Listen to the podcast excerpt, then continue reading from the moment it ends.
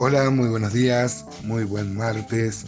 Como muchos de ustedes saben, mi nombre es Gustavo Sánchez y grabo estos audios desde Rosario compartiendo mi devocional sin mayor pretensión que eso y intercambiando con muchos de ustedes conceptos que por lo menos a mí me resultan muy pero muy provechosos. Hoy vamos a terminar el capítulo 5 de Miqueas que tanto ha cautivado nuestra, nuestra atención hablando del Mesías, de su reinado futuro y bueno, y como colofón a un capítulo así que hablaba de mm, el reino milenial, el último estadio, como dijimos varias veces, en la economía divina, el pueblo que va a disfrutar de eso tiene que hacer grandes ajustes y Dios le va a ayudar, eh, sacando toda la, mm, toda la idolatría, toda la hechicería que había en ese tiempo y que todavía tienen hasta el día de hoy muchos en el pueblo de Israel. ¿no? Hay, hay, hay, mucha idolatría, fíjense que los más ortodoxos creen en la reencarnación, por ejemplo, en su apartamiento de Dios, eh, se han entregado a, a prácticas realmente muy ofensivas al mismo Dios. Pero, eh, por supuesto, creemos en una restauración final y nosotros no podemos reprocharles a ellos porque nosotros también tenemos nuestras propias idolatrías, ¿no? En el mundo evangélico, en el mundo cristiano también.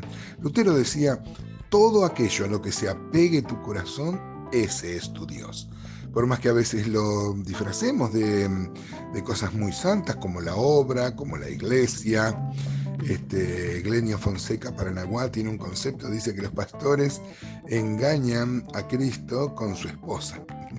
Claro, porque se ocupan tanto de la iglesia que muchas veces la iglesia se vuelve el centro. Eh, por supuesto tiene que haber una, preocupación pastoral sobre la iglesia, a eso Dios nos ha llamado. Pero a veces esto sobrepasa el límite y amamos más la obra del Señor que el Señor de la obra. Y esto también constituiría una, una idolatría. Seguramente intercambiaremos conceptos con mis amados hermanos muy edificantes al respecto ejemplos muy prácticos de esto. Dice entonces Miqueas 5, versículos 11 al 15, que son los últimos versículos. Dice así, versículo 11, Miqueas 5, haré también destruir las ciudades de tu tierra y arruinaré todas tus fortalezas.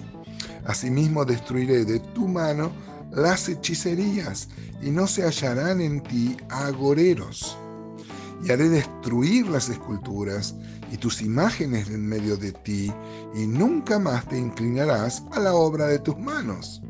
Arrancaré tus imágenes de acera de en medio de ti, y destruiré tus ciudades, y con ira y con furor haré venganza en las naciones que no obedecieron. Qué impresionante el final del capítulo 5. Inclusive hay una nota también eh, con las naciones, como vimos también esporádicamente eh, este, un ajuste de cuentas cuando el Señor venga a instaurar ese reino. Eh, va a haber también una disciplina muy dura en la gran tribulación al mundo que le dio las espaldas a Dios, a su iglesia y a su propósito. Claro, empieza este párrafo en el versículo 11 donde Dios dice que haré destruir las ciudades de tu tierra y arruinaré todas tus fortalezas. El contexto del milenio es la, es la restauración de las condiciones serénicas. Las ciudades no van a estar amuralladas porque no va a haber no va a haber guerras, ¿no? Así lo, plantean muchos profetas que anuncian al mismo tiempo, como Ezequiel 38, Jeremías 23, Jeremías 41, Zacarías 2.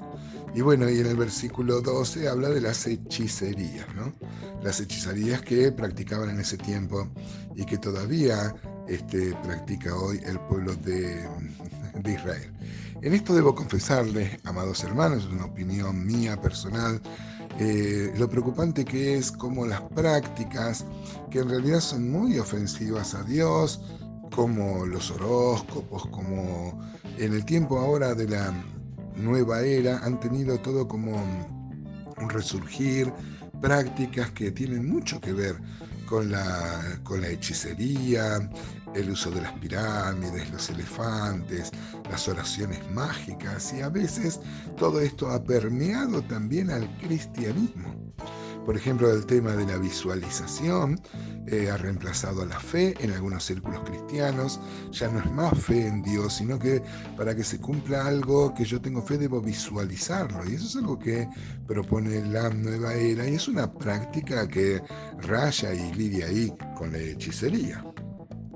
Siguiendo el versículo 13, dice, haré destruir tus esculturas y tus imágenes de en medio de ti, nunca más te inclinarás a la obra de, de tus manos.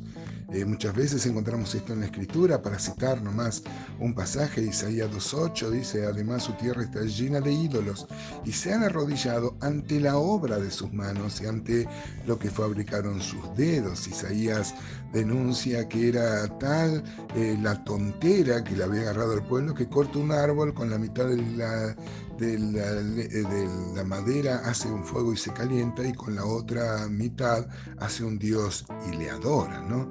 Esto lo pone como realmente una, una tontera muy grande que tenía el pueblo de Israel y que tiene toda la gente que adora a tantas esculturas y a tantas religiones que tienen eh, estatuas para adorar. Isaías 30, 22, por ejemplo, habla de cómo el pueblo va a renunciar a esta idolatría de manera muy enfática. Dice Isaías 30, 22, entonces profanarás la cubierta de tus esculturas de plata y la vestidura de tus imágenes fundidas de oro y las apartarás como un trapo asqueroso. Sal fuera, les dirás. Y mire, así tiene que ser, ¿no? El apóstol Pablo dice que uno tiene que hacer morir todo lo terrenal, en, nosotros, en los cuales está, por ejemplo, la avaricia, que es idolatría. Eh, así tenemos que hacer morir, hacer eh, eh, con, una virulencia importante. Bueno, y en el versículo 14 hay una referencia a las imágenes de acera, las arrancaré, dice Dios, las que están en medio de ti, y destruiré tus ciudades. Se refiere seguramente a las ciudades de, que eran como peregrinación también donde estaban los templos, los templos idolátricos, ¿no? Cuando habla de Acera, Acera era una diosa cananea de la fecundación y era, mm, era adorada, se plantaban árboles como objeto de adoración. Fíjese como algo, algo tan inocente como plantar un árbol, si este, se hacía con el fin de la idolatría, se transformaba en algo este, muy ofensivo a Dios. Pero nosotros, hermanos, ¿qué tal? ¿Cómo nos agarra estos pasajes? Eh, Dios no comparte su gloria con nada. Y nosotros debemos reflexionar, hacer una introspección en nuestro corazón si hemos puesto a otro ídolo al lado del Señor. Eso sería muy incorrecto, por más que a veces sean cosas santas. Yo he conocido hermanos que idolatraban a su familia, idolatraban a sus hijos. Eh, es muy bueno amar a los hijos, pero nunca nada debe reemplazar eh, al Señor como objeto de nuestra adoración.